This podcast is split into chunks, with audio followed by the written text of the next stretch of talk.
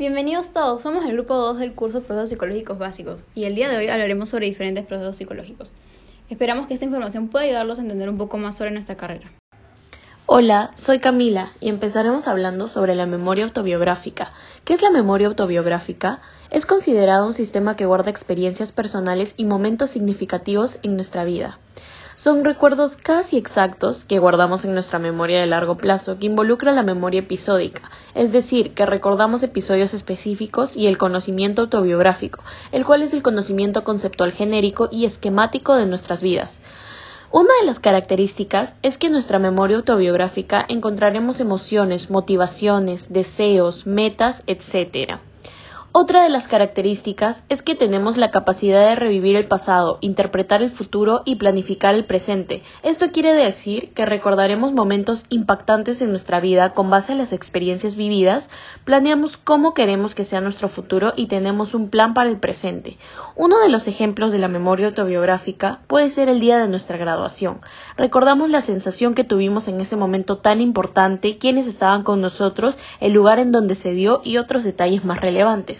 De igual manera, otro ejemplo puede ser un recuerdo muy impactante o doloroso como la muerte de algún familiar cercano. Podemos recordar el sentimiento que generamos al enterarnos de esa noticia, qué estábamos haciendo en ese momento y las personas con las cuales lo compartimos. A continuación se explicará la amnesia infantil y en la adultez por Nicole. Hola, soy Nicole y hoy hablaré sobre la amnesia infantil y en la adultez. Primero, la amnesia infantil es la incapacidad para recordar experiencias y situaciones que ocurrieron en nuestra primera etapa de la infancia. Esta amnesia afecta por lo general a los recuerdos que ocurrieron antes de los tres años. Cuando nos preguntan por nuestros primeros recuerdos, la mayoría suele indicar algún momento que experimentaron a partir de los tres años. Esto no quiere decir que antes de los tres años no tengamos memoria, sino que dichos recuerdos se olvidan cuando uno es bebé. Una de las características es que si bien no siempre recordamos todo sobre nuestra primera infancia, lo poco que uno recuerda muchas veces refleja los primeros rasgos de nuestra personalidad. Otra característica muy común es que los pocos eventos que uno recuerda generalmente no pueden distinguir entre imágenes, recuerdos falsos o entre la memoria personal del evento y el simple conocimiento de este. Ahora pasaremos a la amnesia en la adultez. La amnesia en la adultez por lo general se le llama amnesia total transitoria y es más probable que aparezca a partir de los 50 años. La amnesia provoca que uno por momentos tenga una repentina pérdida de memoria, la cual hace que uno no pueda recordar en dónde está ni qué cosa está pasando en ese instante. Sin embargo, solo durará unas horas en las cuales esté desorientado, ya que poco a poco se van recordando cosas. Una característica puede ser que mientras está ocurriendo el episodio, uno sí puede recordar quién eres y reconocer a las personas que uno conoce. Otra característica es que esta no lleva un tratamiento. Muchas gracias. Ahora Ana Lucía se encargará de explicarnos sobre el lenguaje y el pensamiento. Hola chicos, soy Ana Lucía. El lenguaje es algo que aprendemos desde que somos bien pequeñitos. Sin embargo, no somos muy conscientes de cómo es que realmente funciona y cuáles son sus características. Ahora lo descubriremos. El lenguaje es un sistema flexible de símbolos que nos permite comunicar nuestros pensamientos y sentimientos a otras personas. Esta se desarrolla en los primeros años de vida. Nos permite situarnos en el pasado, presente y futuro, es decir, no es estático y está siempre en desplazamiento. También se encuentra en constante cambio, pues se adaptando a las diferentes situaciones que atraviesa. Por ejemplo, el braille, si bien no es un idioma, es un alfabeto el cual permite a las personas ciegas leer y escribir. Este alfabeto, en este sentido, tiene el mismo propósito que el lenguaje, que es comunicar. Por otro lado, tenemos el pensamiento, que es la capacidad que tienen las personas de formar ideas y representaciones de la realidad en su mente, relacionando unas con otras. El pensamiento puede, a través de imágenes mentales, representar situaciones o problemas reales o irreales. Además, tiene la capacidad de darle conceptos a cosas o situaciones para poder organizarlas según nuestra experiencia o por factores comunes.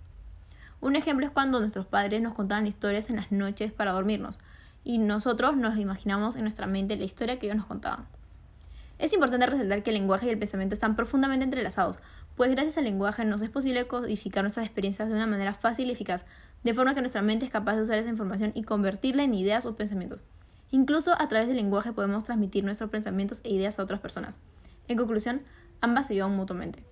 Ahora, José nos explicará sobre el Alzheimer. Hola, soy José Pachín y hablaré del Alzheimer, la cual es una enfermedad muy grave que afecta a la memoria. Perder la noción del lenguaje o la historia de toda nuestra vida y recuerdos es algo altamente preocupante. Hasta la fecha, el Alzheimer no tiene cura y la sufren muchísimas personas en el mundo, aproximadamente unos 46 millones de personas. Esta enfermedad mental es progresiva y se da por una degeneración de las células nerviosas del cerebro y una disminución de la masa cerebral. Esta afecta a los procesos que permiten que las neuronas se comuniquen de manera apropiada. Los recuerdos y memorias sufren el poder llegar hacia su destino y ser interpretadas en el cerebro. Con el tiempo, la condición empeora, y estas falencias entre las conexiones neuronales se agravan al punto que no es posible realizar actividades que comúnmente vemos como sencillas. Una persona que sufre de la enfermedad primero empezaría olvidando pequeños datos, desde dónde dejó su cartera o el nombre de una persona. De ahí, la enfermedad irá escalando hasta olvidar el nombre de su hijo o su propia dirección. Eventualmente, la persona olvida quién es, hasta olvida que tiene la enfermedad. Es como un borrador que va avanzando a lo largo de la línea de tiempo de la persona y elimina, poco a poco, la capacidad de recordar. Cambiando de tema, finalmente, María Laura hablará sobre el razonamiento inductivo y deductivo. Hola, soy María Laura y les explicaré sobre primero el razonamiento inductivo y luego el deductivo.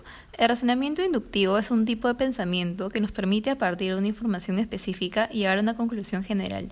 Este es menos lógico y más de probabilidades, con una síntesis incompleta.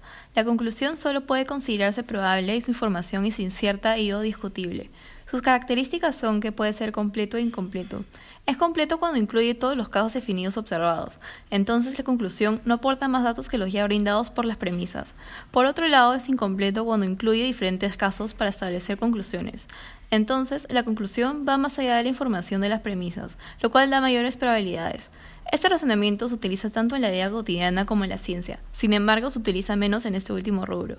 Un ejemplo de razonamiento inductivo sería que alguien le preste dinero a su amigo Juan, por su amistad, y este nunca se lo devuelve. Entonces concluye que si le presta dinero a cualquier amigo, esto no le garantiza que se lo van a devolver, y lo más probable es que no lo haga. Por otro lado, el razonamiento deductivo es una facultad de proceso cognitivo donde una hipótesis general conduce a una conclusión específica sistemáticamente. Esto permite inferir una conclusión a partir de una variedad de hipótesis con un concepto de validez.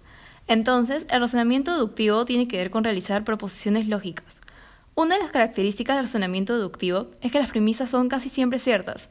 Entonces, al ser premisas verdaderas, las conclusiones también lo serán. De lo contrario, si son premisas falsas, la conclusión también lo será. Por ello, se utiliza principalmente como método científico para observar y comprobar diferentes hipótesis y teorías.